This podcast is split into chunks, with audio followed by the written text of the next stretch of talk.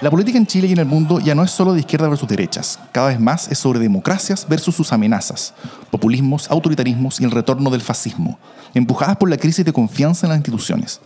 Esto lo estamos viendo ahora en Chile, en manifestaciones que han desafiado al poder y a la élite como nunca antes. Las amenazas a la democracia crecen y tienen sus espacios y medios. La defensa, promoción y proyección de la democracia también merece los suyos. Ese es nuestro objetivo. Soy Jimena Jara. Yo soy Pia Mundaca. Yo soy Davor Mimisa. Esto es Democracia en LSD.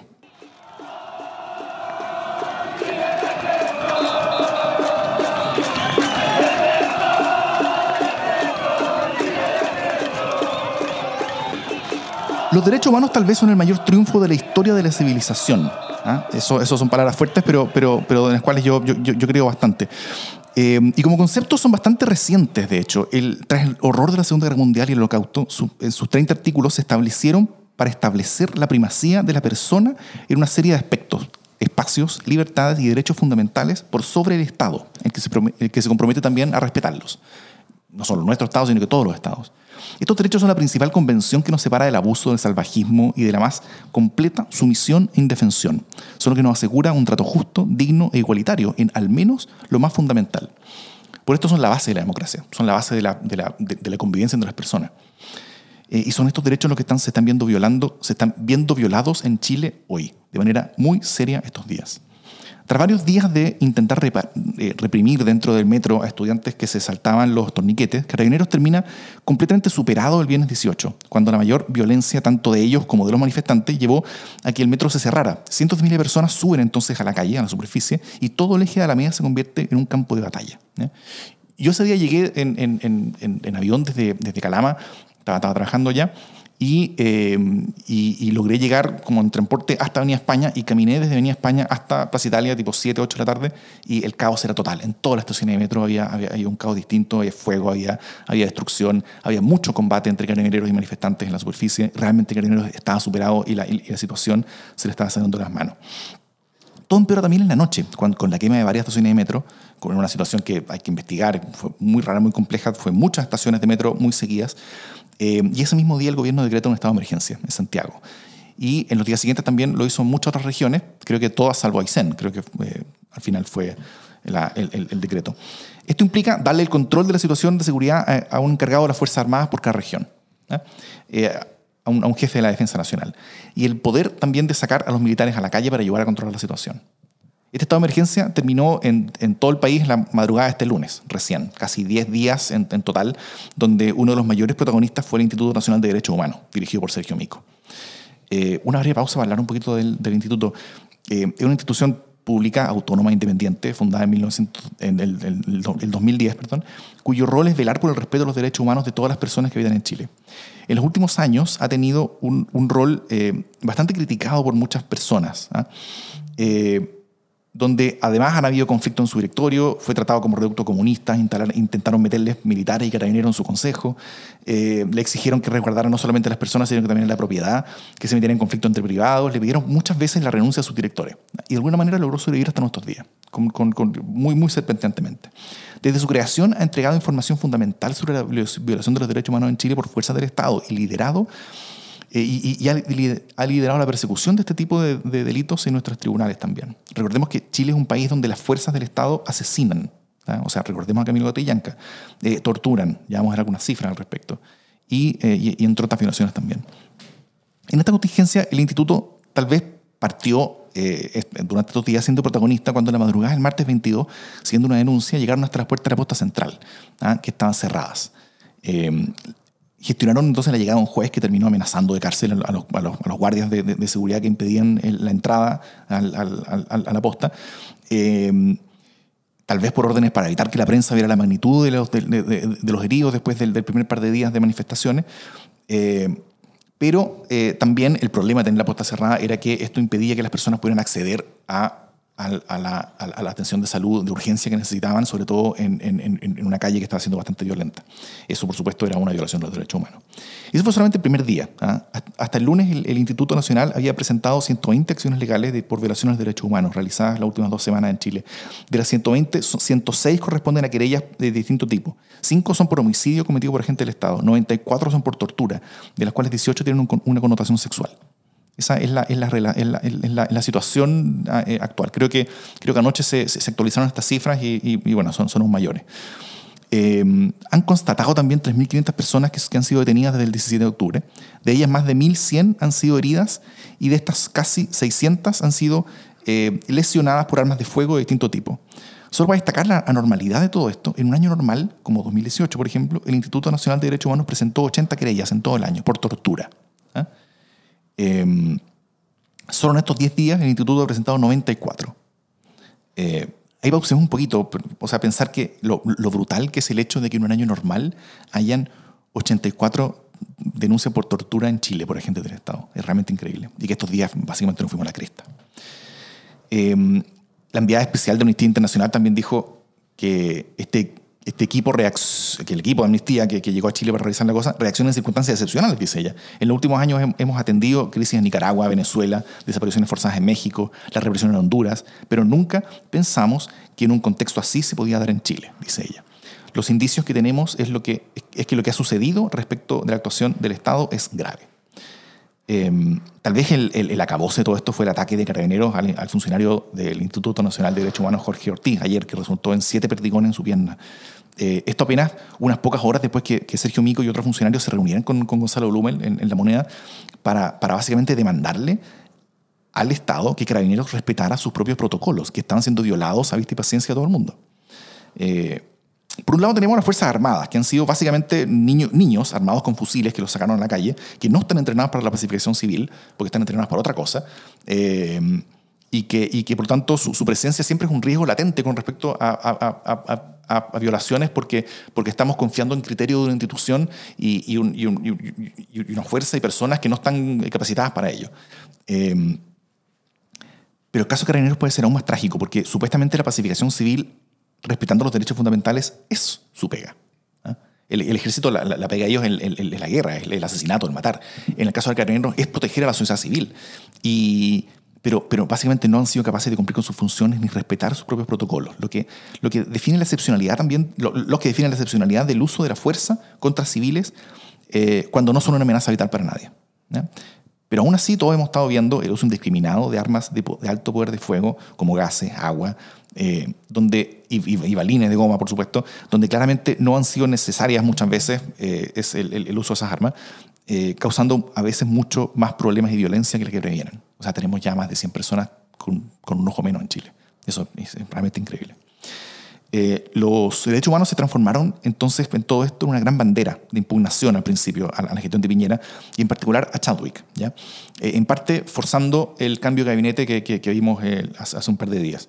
Desde entonces, el nuevo ministro del Interior, Gonzalo Lumel, ha asegurado que su primera prioridad es el respeto de los derechos humanos. El ministro de Justicia, Nana Rein, también reconoce que están complicados ellos, porque efectivamente se han producido situaciones que parecen violaciones de los derechos humanos. Por estos días también llega a Chile una comisión investigadora de la Comisión de Derechos Humanos de la ONU, enviada por Michelle Bachelet. Eh, esto mientras se suman llamados a investigar lo que ocurre en Chile desde el mundo desarrollado.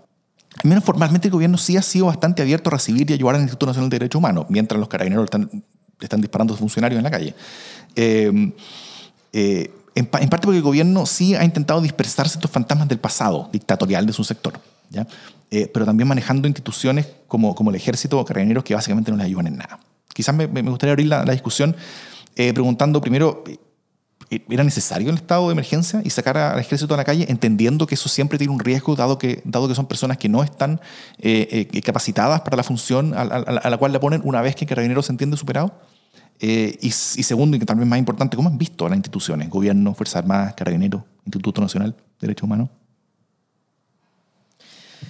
Parto yo. Eh, yo creo que hemos vivido, bueno, de eso no hay ninguna duda, días muy, muy difíciles. El tema de derechos humanos y el tema de ver militares en la calle ha sido infinitamente violento, perturbador, traumático para, para muchas personas y sobre todo para todos aquellos que que vivieron lo que fue la dictadura en nuestro país.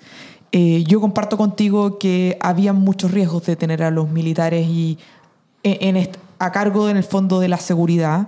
A mí me hubiese gustado que hubiesen estado resguardando infraestructura lejos de la ciudadanía y en ningún sentido cerca de, las personas, pero lamentablemente me tocó ver bien de cerca como en distintas comunas, por supuesto sencillas, porque la provisión de seguridad, eh, incluso la provisión de seguridad es, es, es entregada desigualmente en nuestro país y que los militares hubiesen estado en esos lugares y no en lugares donde van caminando las personas o donde podrían haber estado los manifestantes. Yo creo que ahí hubo un error en cuanto a la distribución, la estrategia donde poner a los militares y, y que fue muy, muy dañina.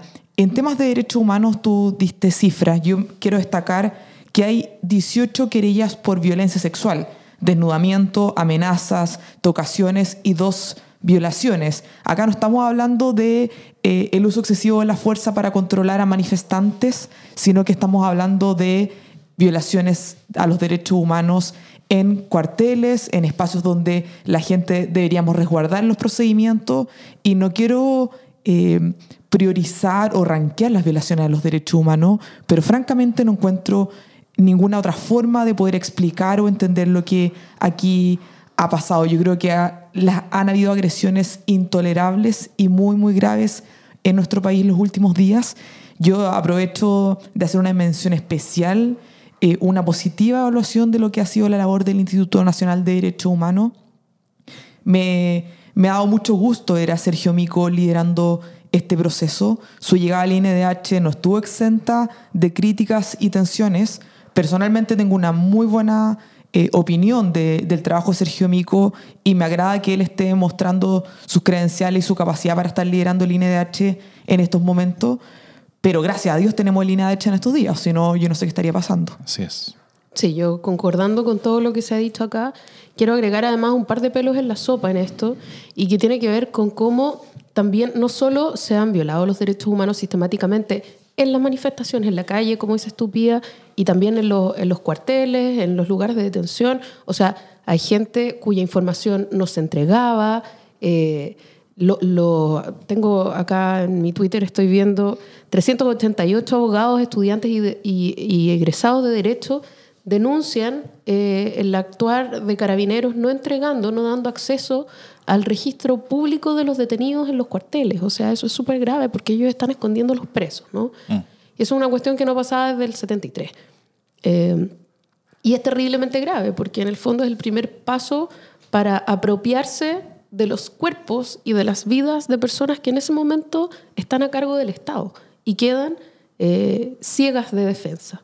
Eso es sumamente grave porque es lo que prohija cualquier tipo de abuso.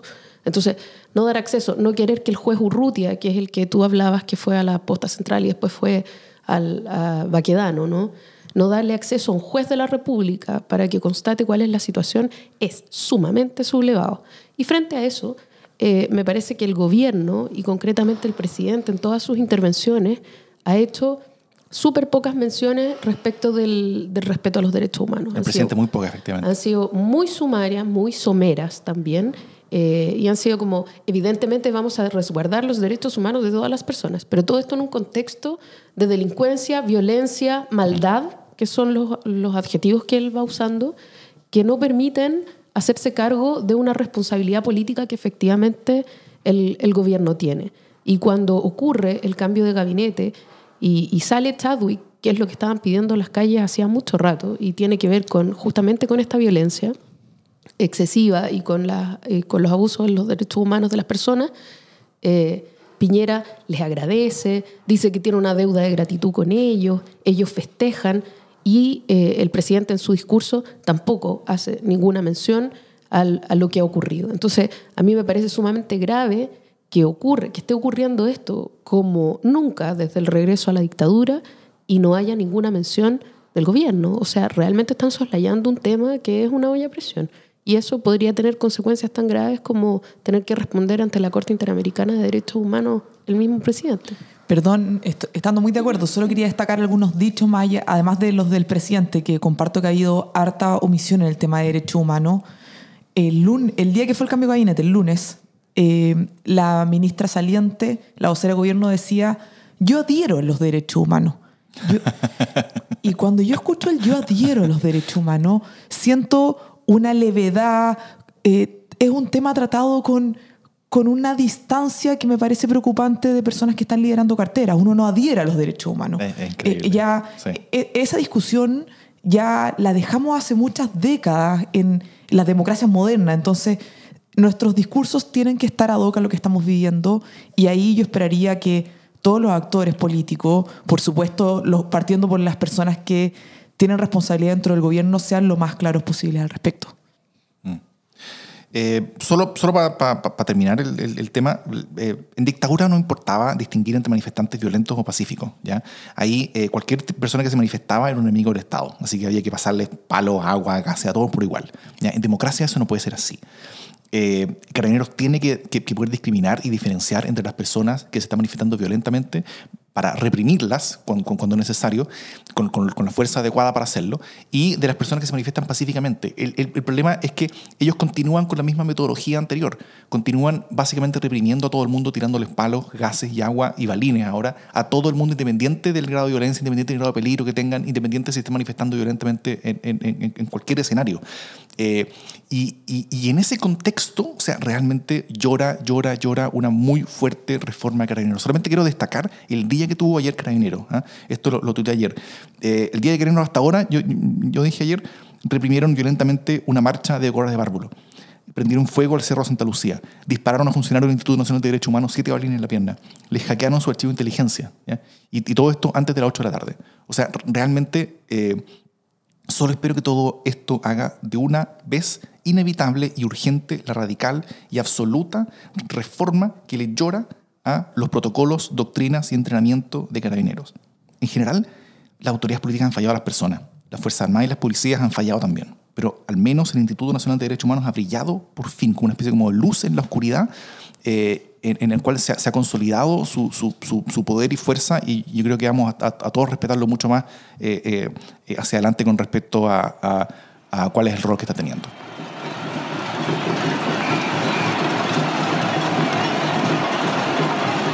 El otro tema que yo quiero poner en la mesa a propósito de, los hechos de los últimos días tiene que ver con la discusión que se ha hecho y que deriva justamente de las responsabilidades políticas del gobierno respecto de las violaciones de los derechos humanos, la violencia y el manejo político. Y es eh, la acusación constitucional, la posible acusación constitucional en contra del presidente de la República, Sebastián Piñera. Hay respecto de esta acusación eh, varias, varios discursos, ¿no? Y hay un discurso muy fuerte que dice que, mm, que sería, por un lado, que es eh, antidemocrático o que es debilitar la democracia o que es romper la democracia directamente el presentar una acusación constitucional contra Piñera porque los presidentes deben terminar sus periodos constitucionales.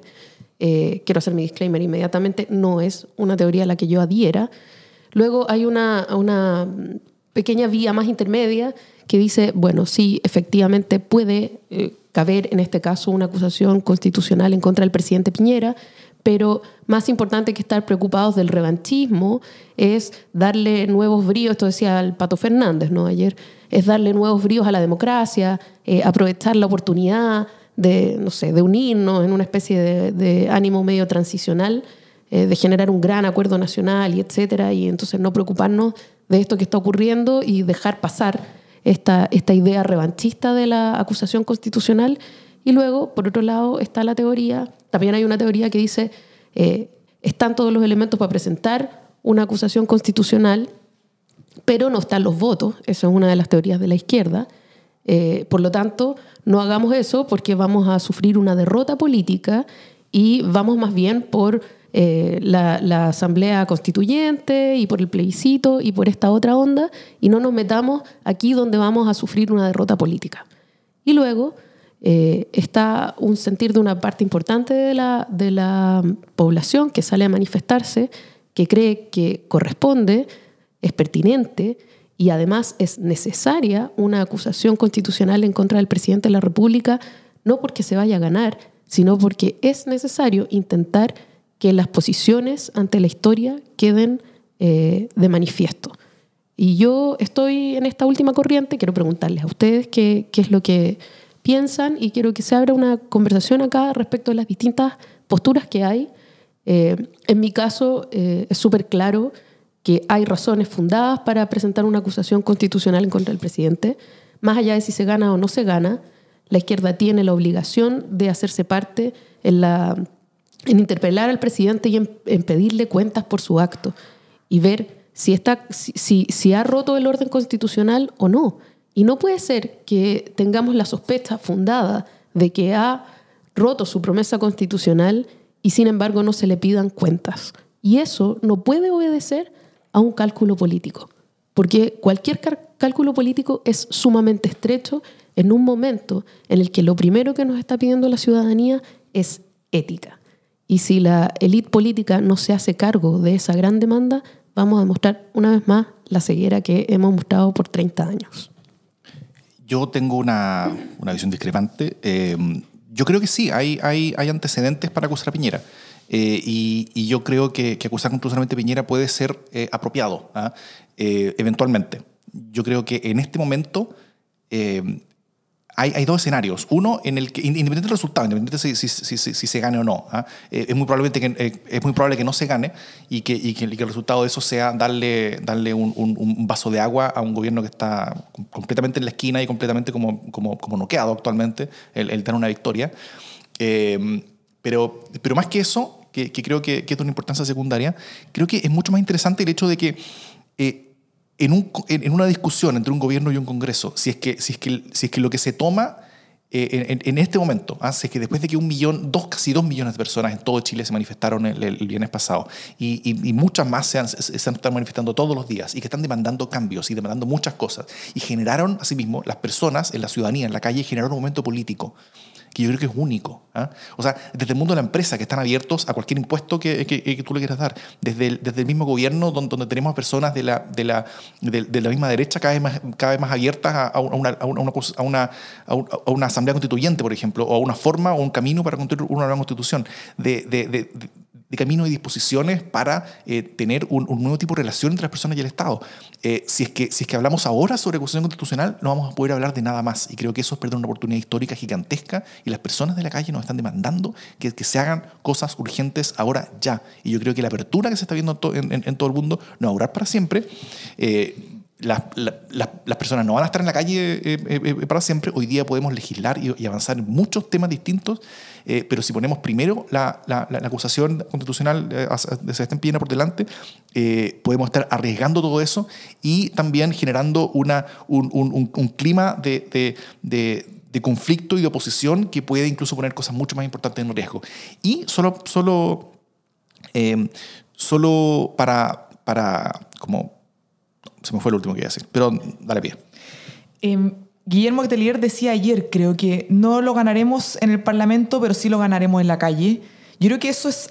Hay harto cálculo político también. Yo no estoy a favor de una acusación constitucional contra el presidente.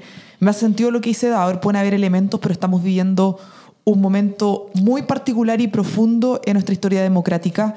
Hay mucho que se puede hacer. Hoy día en la mañana los senadores de toda la oposición, unidos, algo no tan fácil en los últimos años, eh, plantearon que estaban todos por una reforma constitucional, que se realice un plebiscito.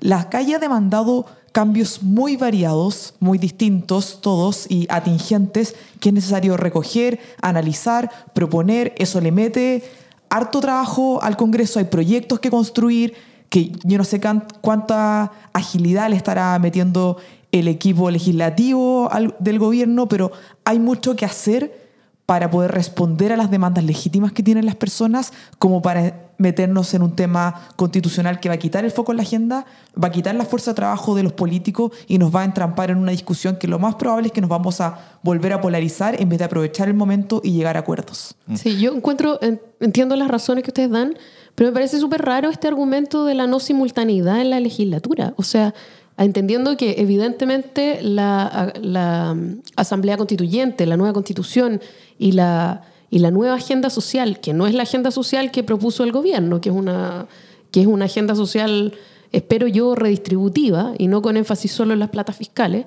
entendiendo que esas son las prioridades, no me parece que no se pueda legislar en paralelo. O sea, esta idea de que el Congreso es una manga de gente que no puede caminar y mascar chicle al mismo tiempo, me parece que, bueno, cada uno tendrá su, su opinión, ¿no? Pero pero me parece que no puede ser que no les podamos dar dos o tres tareas al mismo tiempo, si para eso están. O sea, eh, evidentemente que a lo mejor la acusación constitucional no es la primera tarea, pero a mí me parece que es una de las grandes tareas que se tienen que tomar. Y no entiendo, o sea, me parece, para serles súper franca, me parece mucho más sincero que se diga, me parece que la democracia es frágil, no quiero polarizar, me parece que no quiero polarizar es un mejor eh, argumento que decir que el Congreso no puede hacer dos cosas al mismo tiempo. Pero, Jimé, perdón, pero mi punto no es que puedan caminar y mascar chicle, pero si se empuja una...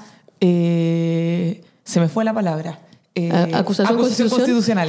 Si se empuja una acusación constitucional por el, hacia el presidente, ¿tú crees que es viable negociar con, eh, el oficialismo una reforma constitucional?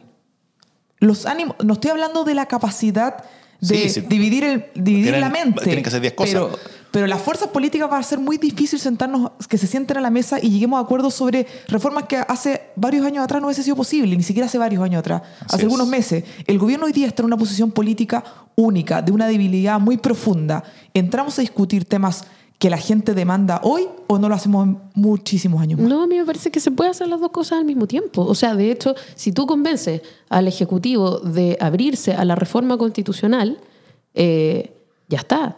O sea, el carril de la acusación constitucional va por, por vía paralela.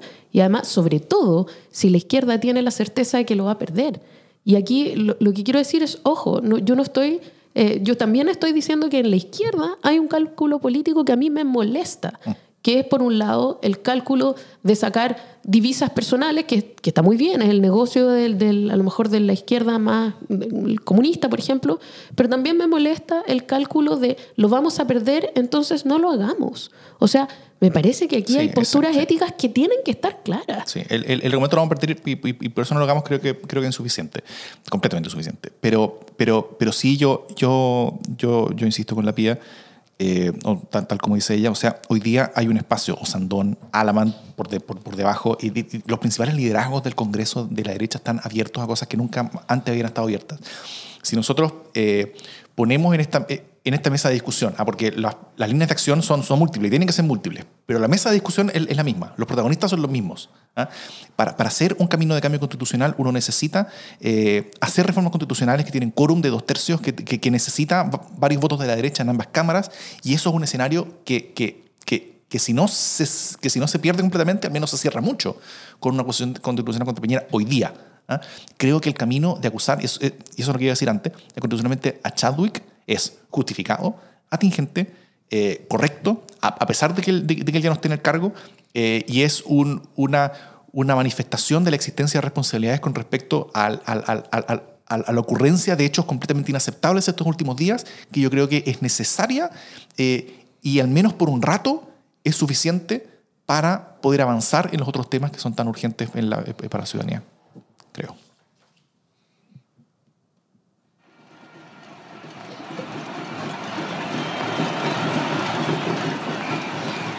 Vamos con el último tema. Eh, voy a poner sobre la mesa el rol que han tenido los medios de comunicación. Hay aquí una periodista en este panel, así que seguro vamos a tener varios elementos al respecto. Pero me quiero quedar con un hecho que yo creo que grafica un escenario bastante delicado. El lunes 28, la tercera, publica una noticia en la página número 5, firmada por el equipo La Tercera, sin menciones a ninguna persona que se hiciera responsable de esta noticia, donde dice que la policía identifica a uno de los autores de los incendios en las estaciones de metro y hace alusión a dos nacionalidades que tendrían estas personas. Esto en un contexto donde la migración en Chile ha crecido de forma importante, donde hay una tensión creciente, donde ha habido una odiosidad que se ha ido acrecentando de sobremanera en los últimos años. Y ese mismo día, eh, el fiscal Omar Mérica, el fiscal a cargo de la investigación, dice que la investigación que él conduce en lo relativo a la Fiscalía Regional Metropolitana Oriente por el momento no tiene descripción de identidades ni nacionalidades. Un par de horas después, La tercera modifica la noticia, pide disculpas, hace una clarificación, dice que esto venía de una minuta que les entregaron. Además, la nota yo siento que la disculpa se entiende poco y nada. Y el daño ya estaba hecho. Ojo que la tercera fue el mismo medio que estuvo trabajando incesantemente, que yo lo valoro, para ir chequeando las noticias falsas Sí. que iban ocurriendo durante esta semana intensa que hubo muchísima. Entonces, ¿con cuál la tercera nos quedamos? ¿Con, con la buena o la mala? Ese día en la tarde, el, el día que salió esta noticia, estuve en distintas reuniones con dirigentes. En todos me comentaron, ya se sabe quiénes fueron los que incendiaron el metro, fueron estos extranjeros. La aclaración de la tercera no, no soluciona esto. Hay un daño irre- irreparable, gravísimo. Yo no veo cierta intencionalidad, lamentablemente. Y, y abro la pregunta de qué estamos esperando de los medios de comunicación durante este tiempo, cómo es la evaluación que ustedes tienen sobre el rol que ellos han jugado, qué se podría mejorar, qué no. Eh, también concuerdo, la tercera tenía un rol increíble, yo estaba muy contento con, con el que tenía, no solamente con, con- con- el muy buen espacio que hicieron de, de- de- chequeo de, cosas falsas, sino que también eh, en los podcasts que habían tenido eh, de, Crónica Estéreo, que habían sido muy buenos, con muy buena discusión, con muy buenos temas, bastante valientes. Ellos, ellos relataron eh, en, en- audio y en forma bastante didáctica qué fue lo que pasó esa noche en la posta central, por ejemplo. Eh, y, y había tenido un rol bastante potente también develando cuál era el, el- el nivel de, de- de discusión y francamente locura que había dentro de la moneda. ¿ah? Locura que yo creo que continúa en, en buena parte y que tiene que ver con, eh, eh, eh, con esto, ya con, eh, con, esta, con este intento como de instalar est- esta idea de que Chile está siendo atacado. ¿ah? Y, y de ahí viene este, set- este, este, este setting mental de- del, del- del WhatsApp de Cecilia Morel sobre los alienígenas y de, y de, la, y de, la, y de la declaratoria unilateral de guerra de, de, de Piñera después que, que tuvo que regular después, etcétera, pero, pero, pero ese es básicamente el setting mental. Y, y es, y es bien preocupante cu- eh, cuando ocurre esto. Ahora también hay, un, hay, un, hay, algo bueno en el sentido de que, de que al menos la sala de reacción reaccionó bastante fuerte. Hoy día salió un- un- una nota de- en, en interferencia, este medio, medio liderado por Víctor Herrero, que, do- donde habla qué es lo que pasó dentro de la, dentro de la reacción de la tercera con esta nota y, y- y al parecer hubo como una especie de revolución, al menos según él. Y eso creo que es bueno. ¿ah? Es, es bastante similar a lo, a lo que ocurrió en, en el Mercurio, por ejemplo, con la, con, con la publicación. Con el eh, inserto. claro, con, eh, con el famoso inserto. Y, eh, y, y- y habla en, en- eh, en el sentido de que, de que al menos en, en- ese tipo de prensa hay, hay, hay, hay, hay- un rol y una conciencia sobre su propio rol que, que es mucho mayor que el que, que el que había antes. ¿ya? Eh, la radio se ha comportado yo creo que en general muy bien y está siendo muy evaluada por la, por la población y a diferencia de eso la, la televisión está siendo bastante mal evaluada. ¿ah? La, la población, al menos según la última encuesta Activa Research, está en 80 o más por ciento eh, de acuerdo con las manifestaciones en general, incluso considerando que está muy en contra del componente violento. Eh, pero, y, y- ven que los medios de comunicación no están como, como, como transmitiendo el, el- el setting emocional que tienen las personas hoy día en, en- en- la casa. Entonces lo- los ven bastante desconectados. O sea, lo- lo- la, la televisión en particular, los, matinales, la- la- las noticias, como en la, en- la focalización tan completa en la violencia y, y no tanto en todo lo demás que para las personas está siendo mucho más importante hoy día. A mí me parece que, mm, bueno, siendo periodista, me preocupa la, la incapacidad, especialmente de la televisión, que es el medio más masivo, eh, de, de entender cuál es la agenda ciudadana versus la agenda de la que están siendo parte y por la que son eh, dócilmente instrumentalizados, que es la agenda del gobierno. Sí. O sea, eso es súper grave. También me parece que parte de la crisis es cómo los medios masivos, concretamente la televisión específicamente, pero también la, la prensa duopólica, ¿no? Obedecen a una agenda que es la agenda de la élite, que es una agenda que por años ha estado desconectada de la agenda de las personas. Entonces lo que ocurre es que sistemáticamente los noteros han estado tratando de preguntarle a las personas qué les parece la violencia. Y sistemáticamente las personas le han respondido con el mismo discurso. No nos gusta la violencia, pero entendemos que las, modif- que las manifestaciones son justas, que las demandas son justas, que llevamos esperando demasiado tiempo y eso va normalmente sazonado con algún caso personal o de alguien que conozcan. Sí. Esa es la tónica en, en la tele. Y ni por eso han cambiado la lógica de mostrar desmanes, desmanes, desmanes, sistemáticamente desmanes. Ha sido súper difícil, por ejemplo, que la tele logre mostrar eh, eh, estos indicios de montajes, ¿no? De, de, actos incendiarios de terceros eh, que han circulado por las redes sociales. Ha sido súper difícil que la, que la tele haya logrado apropiarse y ha tenido que hacerlo, pero de a poco, mal y tarde y muy superficialmente, de lo que está ocurriendo con la calle. O sea, estamos hablando que en los matinales la gente está pidiendo paz, conversación. Eh, tenemos a la Tomka Tomisic un poco centrada en la dieta parlamentaria, que me parece muy bien, es una discusión muy válida, pero, pero también tenemos esta cosa que, que también nuestra televisión es hoy día, y, el periodismo de televisión es muy de élite, responde la élite, y entonces pasa también con, con los diarios del, del duopolio, que obedecen a una agenda. Y aquí yo quiero centrarme en algo súper grave que pasó, que es justamente lo que tú dices de la, de la, de la tercera pía, de la noticia que apareció de los venezolanos y cubanos. Cuando la tercera hace su desmentido, dice, pucha, mira, nos llegó primero de fuentes de gobierno y de fuentes de inteligencia policial esta versión de que había extranjeros venezolanos eh, y, y cubanos. Y luego nos llegó un informe de la inteligencia policial donde se dice que hay una persona eh, nominalizada ya, o sea, con su nombre identificada, y que además eh, se había acreditado participación de venezolanos y cubanos. Bueno, y la tercera llega y lo publica sin chequear. Entonces, en su desmentido dice, en realidad no debimos no haber chequeado esto. Pero a mí me parece que la noticia es quién está manipulando a los medios. Así es. La noticia no es ah, pucha, nos equivocamos y nos chequeamos. Upsi dupsi. La noticia es, nos están mintiendo como acto intencional del gobierno. Nos está mintiendo el gobierno y nos está mintiendo la policía. Mm. Y ahí hay una obligación periodística que ellos desoyen. Entonces es una vergüenza que haciendo periodismo no solo lo hagan mal, sino que sean incapaces de denunciar aquello que lesiona gravemente la democracia, que es la conspiración y la mentira armada, que también es algo que vimos durante la dictadura y lo conocimos súper bien. Y después también, en los 90 fue, fue, mucho más normal. Entonces, eh, esto que está ocurriendo con el periodismo o con un tipo de periodismo me parece súper grave. También me parece importante eh, mencionar el, eh, el rol de las redes sociales en que esta vez si bien han, circulado noticias falsas, en paralelo hayan circulado muchos videos muy aclaratorios y otro tipo de información que ha sido eh, vetada por los medios más masivos. Y me parece que el rol de las redes sociales en esto ha sido sumamente liberador y esperanzador. Súper bien.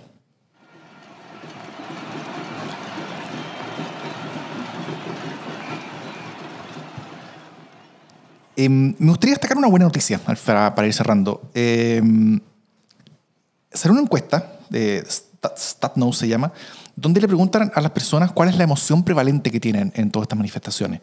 Eh, y les preguntan por rabia, frustración, vergüenza, miedo, miedo, angustia, desprotección, confusión, alegría, indiferencia. Pero la emoción más predominante de todo es la esperanza, por lejos, duplicando la siguiente. ¿eh? Casi, un 40, casi un 33% tiene, tiene, tiene esperanza y la que le sigue tiene como 16%. Eh, esto fue tomado después del, Viernes de la Furia, pero antes del Viernes de la Esperanza. Em, y, en esto me, gustaría tenerme así un segundo. Hace dos semanas entendíamos un problema serio en Chile, que era que Chile se había quedado sin proyecto de futuro. Eh, que la discusión política era sobre chimuchinas y cosas pequeñas para hoy y mañana, porque existía una especie como de desazón sobre un futuro incierto, sobre cómo ningún liderazgo lograba imponer una cierta hoja de ruta, una explicación o generar expectativas sobre algo. ¿ya? No hablamos sobre el futuro porque, porque lo poco que conversamos nos aterraba, francamente. Que las máquinas nos, reemplazarían, que la desigualdad solamente aumentaría, que el crecimiento no iba a volver, que el clima nos devastaría. ¿ah? Er, er, éramos puro presente porque no queríamos enfrentar el futuro. Pero todo eso en esta semana se dio vuelta completamente. Ahora es el presente el que parece ya no existir. Es, muy curioso. Las personas están dispuestas a permitir que algunas estaciones de metro sean destruidas, a sufrir marchas y algo de violencia hoy, si eso implica remecer el tablero lo suficiente como para tener por fin un mejor porvenir. En Estados Unidos el tablero fue removido eligiendo a Trump. En Chile el tablero fue removido quemando el metro. Yo me quedo con, la vía chilena al, remesón cualquier día de la semana. Eh, francamente, eh, Hoy el poder es solamente una expectativa de futuro compartido, algo nebuloso, es cierto, pero curiosamente alcanzable, por primera vez después de mucho tiempo. Hoy somos puro futuro y, yo creo que nos importa pocaso el presente. Y, eso es un momento súper distinto porque abre muchas oportunidades políticas para hacer cosas de, las cuales antes no estábamos dispuestos a hacer porque estábamos tan eh, centrados en el hoy y en nuestros intereses personales y en, nuestro metro cuadrado. ¿ah? Hoy ya no es, Chile ya no es un país de angustia o de sazón eh, Chile, Chile es un, un país mucho más de esperanza por lo mismo, porque el, porque el futuro es el que ahora está en el centro. No estuvo tan fácil esta tarea, las semanas no han estado tan, tan positivas, pero quiero destacar el desafío 10 porque lo está liderando Sistema B entre otros que bajo eh, la situación de que el sueldo de un gerente general supera en 30 veces al de sus operarios y 47 veces al sueldo mínimo, más de mil empresas se han comprometido a que esta diferencia entre el que gana más y el que gana menos en sus empresas no supere las 10 veces. No quiero criticar de decir por qué no lo hicimos antes, pero me parece un muy Pero buen ¿por qué no lo hicimos antes? ¿Por qué no lo hicimos antes, Pia? Había que esperar que todo esto estallara. Yo creo que algo de eso es lo que le reclamo a Tonka Tomisic cuando interpela a José Miguel Insulza. Yo estoy de acuerdo con lo de los sueldos del Parlamento. También comparto que es distinto el sueldo de una persona pública que de una figura televisiva. Pero ojo ahí que me gustaría mirar cuánto gana la persona que me... la- cuánto gana el que tiene el sueldo más bajo en Canal 13 y cuánto gana el que tiene el sueldo más alto. Ahí hay una tarea y, y harto que mirar también. Concordando con las noticias positivas y también tratando de ponerme esperanzadora, eh, creo que efectivamente se ha cambiado el lenguaje y el miedo que se tenía de que, de que la, disconformidad, ¿no? la desazón que, veíamos en la falta de participación política, en la falta de adhesión a, políticos, a proyectos políticos, se está transformando en algo que va tomando forma. ¿no? Entonces, hoy día, si tú me preguntas a mí, veo más lejana la posibilidad del populismo y más lejana la posibilidad de un tremendo triunfo de Cast de lo que lo veía hace un mes atrás. Eh, creo que se ha mostrado que el pueblo chileno es altamente político, eh, sabe exactamente dónde está parado y simplemente se había quedado callado por distintas razones eh, durante todo este tiempo. Y entonces hoy día se ha encontrado una beta sobre la cual se puede construir. Yo estoy de acuerdo contigo, Davor, y creo que, que en esa beta eh, la pregunta por los liderazgos políticos es pertinente y aquí yo quiero abrir una, una preguntita, hacer algo quizás contraintuitivo, pero me, parece que de las personas políticas, de las figuras políticas que han desfilado por las redes sociales, desacertando principalmente, eh, y por los medios, hay un tipo de figura que hoy día me parece súper interesante mirar y son los alcaldes y alcaldesas. Sí. O sea, me parece que el liderazgo territorial hoy día ha demostrado que está mucho más en sintonía y, y que tenemos alcaldes y alcaldesas de distintos signos políticos que están sumamente compenetrados con las demandas de su gente. Eh, estoy pensando no solo en Charp, en Valparaíso, estoy pensando en Codina, en Puente Alto, estoy pensando en Claudio Castro, en Renca, estoy pensando por supuesto en Daniel Jadwe, en Recoleta. Lo que quiero decir es que a lo largo de todo el espectro político tenemos grandes figuras en las alcaldías que quizás hay que empezar a mirar con un poquito más de ambición y a echarle fichas, porque eh, en un momento en que los liderazgos políticos nacionales están tan, pero tan venidos a menos, quizás hay que mirar lo que está pasando en las comunas. Solo, ¿quieres?